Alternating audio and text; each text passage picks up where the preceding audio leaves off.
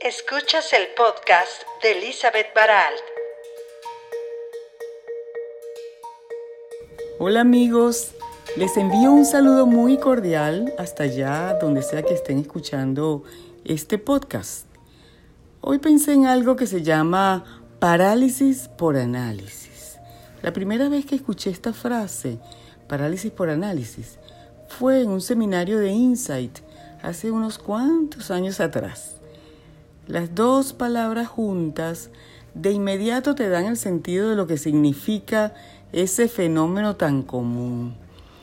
Y es que muchas veces nosotros nos detenemos tanto a pensar en situaciones que debemos resolver, en algunas acciones que debemos tomar, y pensamos y volvemos a pensar y vemos los pros, los contras, nos detenemos en aquellos y si, y si sucede esto, y si tal cosa, y al final de cuentas nos paralizamos.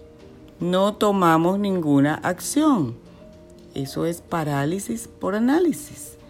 A mí me ha sucedido. Lo importante es que detecto cuando estoy en esa situación para no quedarme enganchada ahí y evitar que pase un tiempo largo sin tomar acción.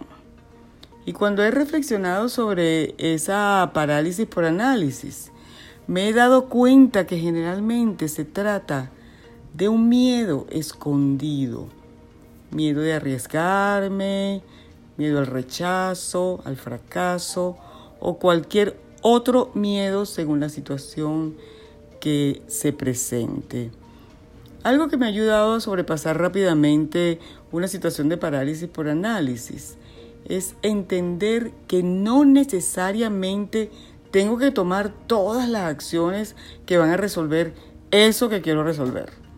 Simplemente necesito dar el primer paso, tomar una primera acción, aunque sea pequeñita. Y ya eso me va a abrir el camino me va a dar una idea del panorama que tengo allá para seguir adelante. Luego, cada paso que dé lo voy a dar con mayor seguridad, con mayor entusiasmo, hasta que el miedo queda atrás y yo logro mi objetivo. Verdaderamente que nosotros los seres humanos nos complicamos al extremo. Las cosas son sencillas y nosotros nos empeñamos en complicarlas. Pero sabemos que en eso influyen nuestras creencias, nuestra cultura, la crianza que nos dieron y todos los aprendizajes que hemos tenido para bien o para mal. Lo cierto es que a veces no se da la parálisis por análisis, pero puede suceder todo lo contrario. Y es cuando decidimos algo guiados absolutamente por la emoción. Decidimos algo sin pensarlo mucho y ¡pum! nos zumbamos de cabeza en la piscina hasta lo más hondo. Eso me hace recordar a, a los novios enamorados que deciden casarse. Ni el más sensato consejo del mejor amigo o amiga los va a hacer echar para atrás. El entusiasmo y la emoción y el enamoramiento los lleva a tomar la decisión sin consideración de nadie ni de nada. Estamos decididos y nos vamos a casar. Hay quienes dicen que esa es la única manera de hacerlo. Algo parecido sucede con otras decisiones tan importantes o menos importantes que la de casarse.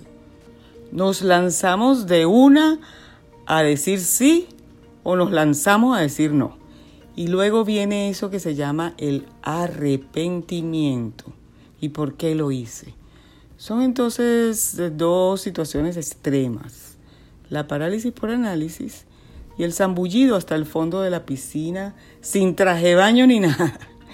Y como ustedes lo han escuchado antes, los extremos son complicados.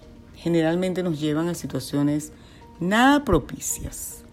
Yo particularmente he aprendido a reflexionar antes de actuar, sin llegar a la parálisis. Y para eso me zambullo en mí misma, me voy hacia mi interior hago meditación, me conecto con ese ser interior que todos tenemos y procuro escuchar esa vocecita interna que me da una respuesta y que generalmente me dice si estoy bien, porque me siento en paz con esa situación que estoy tomando, o si estoy mal porque me siento angustiada o ansiosa con lo que pienso hacer. La paz interior que siento cuando tomo una decisión es el mejor indicador para mí de que estoy en buen camino. Eso es lo que me ha funcionado a mí y eso es lo que les dejo a ustedes hoy. Quizás alguno de ustedes dirá, pero ¿cómo hago yo para zambullirme en mi mundo interior? No tengo las herramientas. A ustedes les tengo una buena noticia. Las herramientas son muy sencillas. Uno mismo las va armando. Y si tú, quien me estás escuchando, quieres introducirte en tu mundo interior, empieza simplemente por respirar. Respirar conscientemente.